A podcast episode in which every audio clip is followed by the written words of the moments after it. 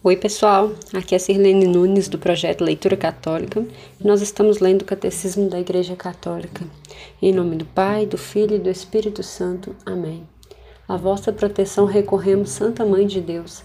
Não desprezeis as nossas súplicas e as nossas necessidades, mas livra-nos sempre de todos os perigos, ó Virgem gloriosa e bendita. Amém. São Miguel, São Gabriel, São Rafael, Santo Anjo da nossa guarda, combatei e rogai por nós. Amém. Meus irmãos, nós estamos agora no artigo 2 deste, deste capítulo. Nós estamos falando né, ainda né, de uma forma geral sobre a moral católica. Esse capítulo que nós começamos, capítulo 2, está falando sobre a comunidade humana. Né? Nós falamos ontem sobre a vida da, das pessoas em sociedade e agora nós vamos falar sobre a participação na vida social né? Falar um pouquinho sobre as autoridades, sobre as leis, né? Vocês estão vendo que essa parte que a gente está lendo, né, ela orienta bastante a nossa vida social, baseadas nas virtudes que nós lemos, né? Então vamos compreender um pouquinho disso daqui. Hoje nós vamos ler do parágrafo 1897 até o parágrafo 1927. E a gente começa com o tópico 1, que é a autoridade.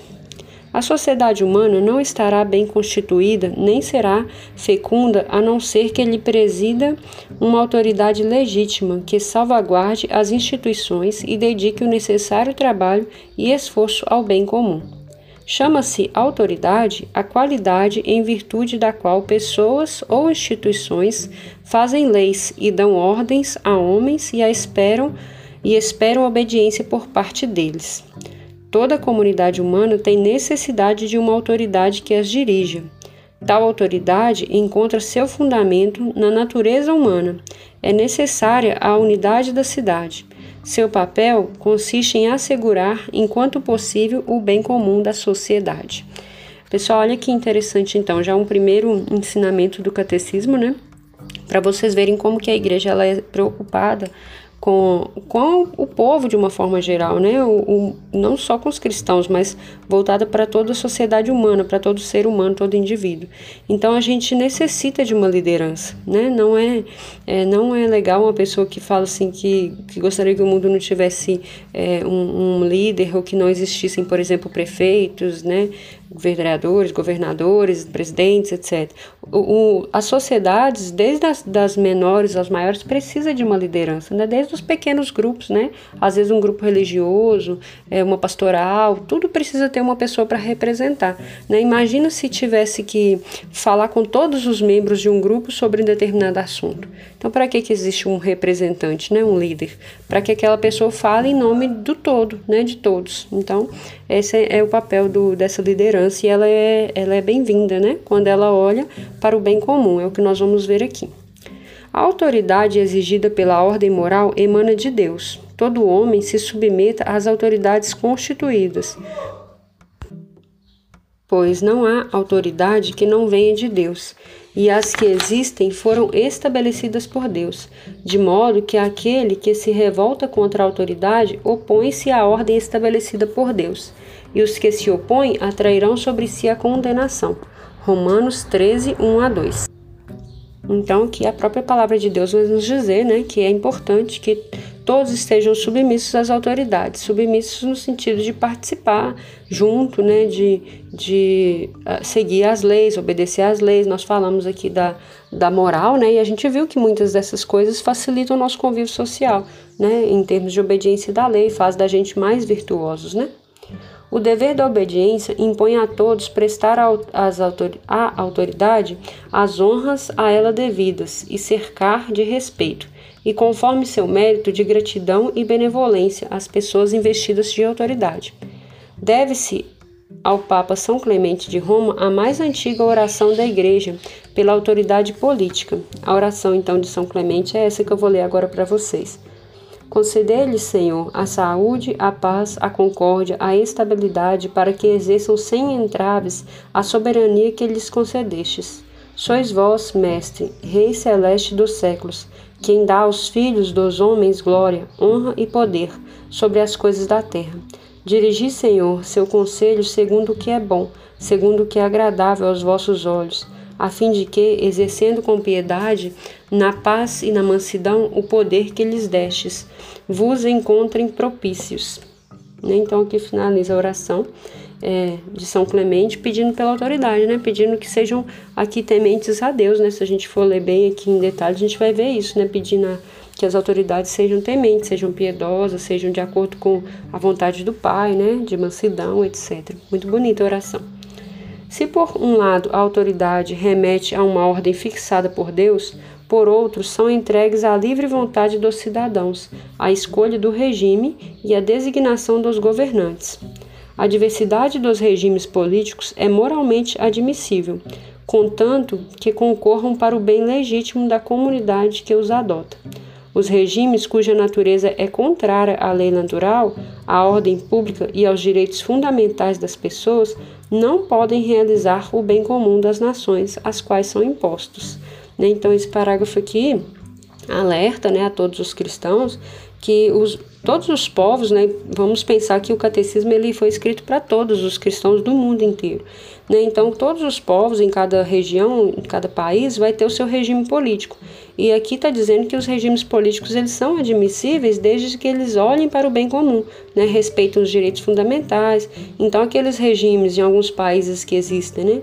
que são autoritários, totalitários, né? comunistas, esses regimes não são bem-vindos, porque eles não vão exercer é, essa busca por esse bem comum. É isso que está falando aqui. A autoridade não adquire em si mesma sua legitimidade moral não deve comportar-se de maneira despótica, mas agir para o bem comum, como uma força moral fundada na liberdade e no senso da responsabilidade. A legislação humana não goza do caráter de lei, senão na medida em que conforma a, a justa razão, de onde se vê que ela recebe seu vigor na lei eterna. Na medida em que ela se afastasse da razão, seria necessário declará-la injusta, pois não realizaria a noção de lei, seria antes uma forma de violência. Né? Então, aqui uma citação de Santo Tomás de Aquino falando sobre isso. Né? Então, é, a lei ela tem que seguir né, uma justa razão de acordo com a lei eterna, ou seja, da, das leis de Deus, né? respeitar aquilo que vem é, do, das leis de Deus também, porque senão vai ser considerado injusto e vai ser uma violência contra as pessoas. Né? A gente sabe que quando, a, quando há injustiças, alguém sempre sai perdendo nas injustiças. Né?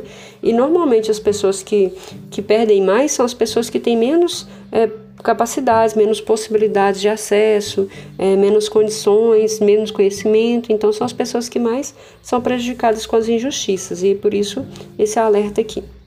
A autoridade só será exercida legitimamente se procurar o bem comum do grupo em questão e se, para atingi-lo, empregar meios moralmente lícitos.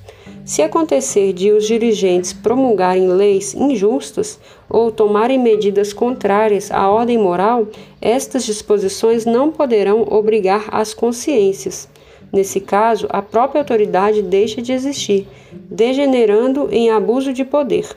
É preferível que cada poder seja equilibrado por outros poderes e outras esferas de competências que o mantenham em o seu justo limite. Esse é o princípio do Estado de Direito, no qual é soberana a lei e não a vontade arbitrária dos homens. O que, que, é isso, né, pessoal? Então, ah, existe um princípio que é chamado Estado de Direito, e esse princípio ele versa que todos os indivíduos eles estão é, igual perante a lei. Né? Então, a lei ela não pode, por exemplo, um conjunto de, é, vamos supor, de vereadores ou de, de deputados, de, não sei, de, de autoridades, né, se reunirem para definir é, um, uma coisa que seja só do interesse daquele grupo ali, ou de uma pessoa só, uma pessoa, por exemplo, o presidente da República colocar uma lei que é só da vontade dele, que não atende às vontades do povo, que não é justo, né? E, e, ninguém controla aquele, aquela decisão dele ali. Isso não pode existir. Então, todas as autoridades estão equilibradas por outras autoridades. Então, assim, por isso que, por exemplo, um presidente não define lei sozinho. Toda lei que ele quer aprovar precisa passar né, pelas casas de. É, de senadores, de deputados, de, tem que passar por todas as instâncias até que ele possa assinar. Né? Então, nada no país acontece da vontade de uma pessoa só. Né? E a mesma coisa equivale para as outras autoridades que nós estamos falando, né? as autoridades é, religiosas, as autoridades é, de grupos, né? de pastorais. Então, não pode só o coordenador, só o, o, o, presidente, só o líder decidir tudo sozinho. Tudo tem que ser é, de comum para o bem comum. Né? Então é isso aqui que está regendo esse, esse ensinamento da igreja aqui. A gente vai falar agora um pouquinho do que é esse bem comum, é o tópico 2. Em conformidade com a natureza social do homem, o bem de cada um está necessariamente relacionado com o bem comum. Este só pode ser definido em referência à pessoa humana. Não vivais isolados, retirados em vós mesmos, como se já tivesseis justificados, mas reuni-vos para procurar juntos o que é de interesse comum. Por bem comum, é preciso entender o conjunto daquelas condições da vida social que permitem aos grupos e a cada um de seus membros atingirem de maneira mais completa e desembaraçadamente a própria perfeição. O bem comum interessa a vida de todos, exige a prudência da parte de cada um e mais, e mais ainda da parte dos que exercem a autoridade. Com, comporta ele três elementos essenciais. Então a gente vai falar aqui do que, que é esse bem comum e do que, que ele comporta. Né? Então, o que, que é o bem comum é esse conjunto de condições de vida. Quer dizer, tudo que é importante é, para um tem que ser importante para o grupo, né? Tem que ser bom para o grupo. É o que a gente já falou aqui, né? Não pode ser só a vontade de um a reinar sobre, sobre, sobre todos, né? Tem que estar sempre olhando o que é bom para todos. E esses elementos essenciais que a gente vai falar aqui são o respeito, né? o bem-estar social e o desenvolvimento e a segurança. Então vamos falar dos três aqui agora. Suponha em primeiro lugar o respeito pela pessoa como tal. Em nome do bem comum, os poderes públicos são obrigados a respeitar os direitos fundamentais e inalienáveis da pessoa humana. A sociedade é obrigada a permitir que cada um de seus membros realize sua vocação. Em particular, o bem comum consiste nas condições para exercer as liberdades naturais, indispensáveis ao desabrochar da vocação humana. Tais são o direito de agir segundo a norma reta da sua consciência, o direito à proteção à vida particular e à justa liberdade, também em matéria religiosa. Então, aqui já é o primeiro princípio, né? Que é a questão do respeito. Então, as autoridades elas precisam respeitar o direito é, fundamental das pessoas, né? Existem coisas, por exemplo, direito a, a sobreviver, a viver, a a alimentar, a estudar, são, são bens que são direitos da pessoa, né? E, e as autoridades precisam respeitar isso, né? E aqui está falando respeitar também a consciência reta da pessoa, né? Se a pessoa tem um, um, bom agir, um agir moral consciente, ela tem que ser respeitada. É, o direito à proteção à vida, que a gente sempre fala, né? A igreja ela é veementemente é, contra o aborto, e isso, isso que está baseado nisso, né, o direito de proteção da vida, todo indivíduo tem o direito à vida, né, e também é, contra a eutanásia, né, a pessoa não pode definir matar a outra por causa de situações particulares de doença, por exemplo. E a liberdade, né, a justa liberdade. E, e também matéria religiosa, né, ou seja, não pode, o, o Estado não pode interferir, por exemplo, no exercício da vida religiosa das pessoas. Em segundo lugar, o bem comum exige o bem-estar social e o desenvolvimento do próprio grupo. O desenvolvimento é o resumo de todos os deveres sociais. É claro que cabe às autoridades servir de árbitro em nome do bem comum entre os diversos interesses particulares mas ela deve tornar acessível a cada um aquilo que precisa para levar uma vida verdadeiramente humana, como alimento, vestuário, saúde, trabalho, educação e cultura, informação conveniente, direito de fundar um lar, etc. Por fim, né, então aqui eu acho que esse, essa parte ficou clara, né, o direito do bem-estar social, que é esses direitos básicos de sobrevivência, né, e agora, por fim, o bem comum envolve a paz, isto é, uma ordem justa, duradoura e segura.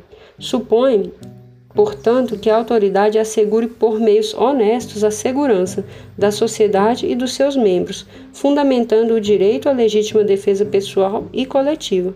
Então, o Estado ele tem obrigação de oferecer segurança para as pessoas, né, e, e garantir o direito à legítima defesa. Então, se um indivíduo né, ele é afetado na sua segurança, ele pode se defender né, para sobreviver, para defender a sua família, se o Estado não conseguir oferecer essa segurança. Então tem toda uma discussão muito forte né, sobre isso aí, sobre a questão da segurança pessoal e coletiva, e que na verdade é uma obrigação né, do Estado, enquanto organização política, de oferecer para as pessoas. Né? Não deveríamos viver em situações de medo como vivemos atualmente, né? de medo é, de assaltos, de roubo. Na verdade, a gente tem se trancado muito em casa com medo, né? Então, na verdade, deveria ter medidas e leis que visassem essa segurança, né? E essas medidas e leis, elas passam por diversas coisas, né?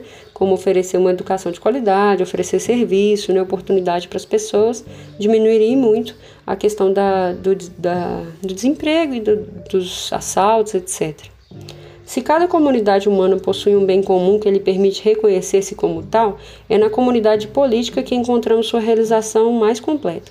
Cabe ao Estado defender e promover o bem comum da sociedade civil, dos cidadãos e dos organismos intermediários. As dependências humanas se intensificam, estendem-se aos poucos à terra inteira. A unidade da família humana, reunindo seres que gozam de uma dignidade natural igual, implica em bem comum universal.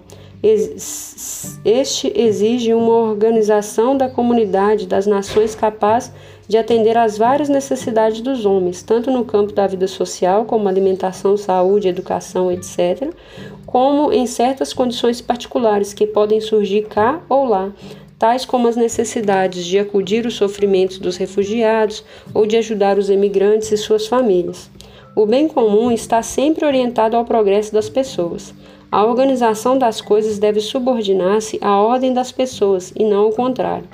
Esta ordem tem por base a verdade, edificando-se na justiça e vivificada pelo amor.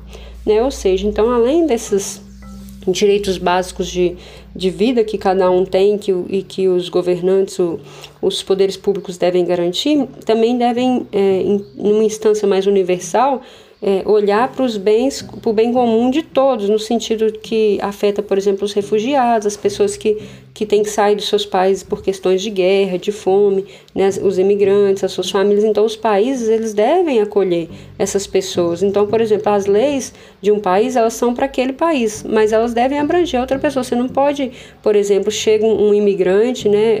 Obviamente ele pode chegar é, de uma forma ilegal, às vezes fugindo do seu país. O país não pode mandar ele embora com fome, é, sem roupa. Então, tem que dar um suporte inicial ali e ver o que, que é possível fazer para aquela pessoa. Às vezes até acolher aquela pessoa por um período de tempo, né? Ajudá-la a se restabelecer socialmente e, e, se possível, que ela retorne para o seu país, né? Mas se possível. O tópico 3 agora, que é o último, fala a responsabilidade e a participação. A participação é o envolvimento voluntário e generoso das, da pessoa nas relações sociais. É necessário que todos participem, cada um conforme o lugar que ocupa e o papel que desempenha na promoção do bem comum. Este dever é inerente à dignidade da pessoa humana. A participação se realiza, antes de tudo, assumindo os setores pelos quais se tem responsabilidade pessoal. Por exemplo, pelo cuidado com a educação dos filhos, né, da prole, por um trabalho consciencioso, o homem participa do bem dos outros e da sociedade. Eu achei sensacional essa explicação aqui, pessoal, porque existe uma responsabilidade de cada um para que o bem comum aconteça. Né? Essa responsabilidade passa pela participação na vida pública da sociedade, nos interesses, né? Seja votando, seja sendo candidato, sendo eleito também, né? É questão política e principalmente pela responsabilidade pessoal. E a primeira responsabilidade pessoal de cada um é na família, né? Então aqui o cuidado dos pais, né, com a educação dos filhos, e que a gente vê que isso tem se perdido muito. Tem muitos pais que é, deixam suas crianças à mercê das escolas e nem olham, não vai lá para nada. Né? Eu falo isso de conhecimento próprio, eu sou professora, então assim nunca vai lá para saber o que está acontecendo com a crianças, precisa de, de oferecer alguma ajuda. A escola sozinha nunca vai educar o seu filho, então a pessoa precisa participar. Né? É, e também oferecer uma educação em casa, né? uma, uma educação básica ali de respeito pela sociedade, etc. O trabalho, como eu já disse, né, o trabalho da família, seja do pai, da mãe ou dos dois, né, é importante, e a participação no bem comum de todos, né, a ajuda de todos. Os cidadãos devem, na medida do possível, tomar parte ativa na vida pública. As modalidades de tal participação podem variar de um país para o outro, ou de uma cultura para outra. deve-se louvar a maneira de proceder daquelas nações em que a maior parte dos cidadãos com autêntica liberdade participa da vida pública, né? São as democracias, né? A participação de todos na realização do bem comum implica, como todo dever ético, uma conversão sempre renovada dos parceiros sociais. A fraude e outros subterfúgios pelos quais alguns escapam às malhas da lei e as prescrições do dever social devem ser firmemente condenados, por serem incompatíveis com as exigências da justiça. É necessário ocupar-se do florescimento das instituições que possam melhorar as condições da vida humana. Cabe aos que exercem a função de autoridade fortalecer os valores que atraem a confiança dos membros do grupo e que incitam-se a colocar a serviço dos semelhantes. A participação começa pela educação e pela cultura. Podemos pensar com razão em depositar o futuro da humanidade nas mãos daqueles que são capazes de transmitir às gerações do amanhã razões de viver e de esperar. Né? Então aqui eu achei esse, essa citaçãozinha aqui, ó, um, um, exemplo de um voto consciente, né? Nós temos direito ao voto e quando nós vamos votar, nós precisamos pensar que essas pessoas que vão ficar no poder ali por quatro, cinco anos, dependendo do país, essas pessoas vão, elas precisam garantir às futuras gerações, né, uma possibilidade de viver e de ter esperança, né? Não pode ser pessoas que vão tirar os direitos naturais, os direitos morais, os direitos humanos das pessoas, né? E também preservar a educação e a cultura, né? Porque um povo sem educação e sem cultura, ele fica fadado a perder a sua identidade. E aí isso é muito ruim, né? Fica submisso a tudo quanto é coisa que vem externo. Resumindo, não há autoridade que não venha de Deus, e as existentes foram instituídas por Deus. Toda comunidade humana tem necessidade de uma autoridade para se manter e desenvolver. É evidente que a comunidade política e a autoridade pública se fundamentam na natureza humana e por isso pertencem à ordem pre predeterminada por Deus. A autoridade é exercida de maneira legítima se estiver ligada à busca do bem comum da sociedade. Para atingi-lo, deve utilizar meios moralmente aceitáveis. É legítima a diversidade dos regimes políticos, contanto que concorram para o bem da comunidade. A autoridade política deve desenvolver-se dentro dos limites da ordem moral e garantir as condições para o exercício da liberdade. O bem comum compreende o conjunto daquelas condições da vida social que permitem aos grupos e a cada um de seus membros atingirem de maneira mais completa e desembaraçadamente a própria perfeição. O bem comum comporta três elementos essenciais: o respeito e a promoção dos direitos fundamentais da pessoa, a prosperidade ou desenvolvimento dos bens espirituais e temporais da sociedade, a paz e a segurança do grupo e de seus membros. A dignidade da pessoa humana implica a procura do bem comum. Cada pessoa deve preocupar-se em suscitar e conservar as instituições que aprimoram as condições da vida humana. Cabe ao Estado defender e promover o bem comum da sociedade civil. O bem comum de toda a família humana pede uma organização da sociedade internacional. Então, nós fechamos aqui essa leitura. Eu gostei muito desse capítulo, né? Acho que apesar de ter um, um, um jeito mais assim político, né? Ele, ele explica bem o que, que a igreja tem, que visão que a igreja tem sobre essa, esse tipo de vivência social que nós temos. No próximo, a gente fala sobre a justiça social. Deus te abençoe e até a próxima. Em nome do Pai, do Filho e do Espírito Santo. Amém.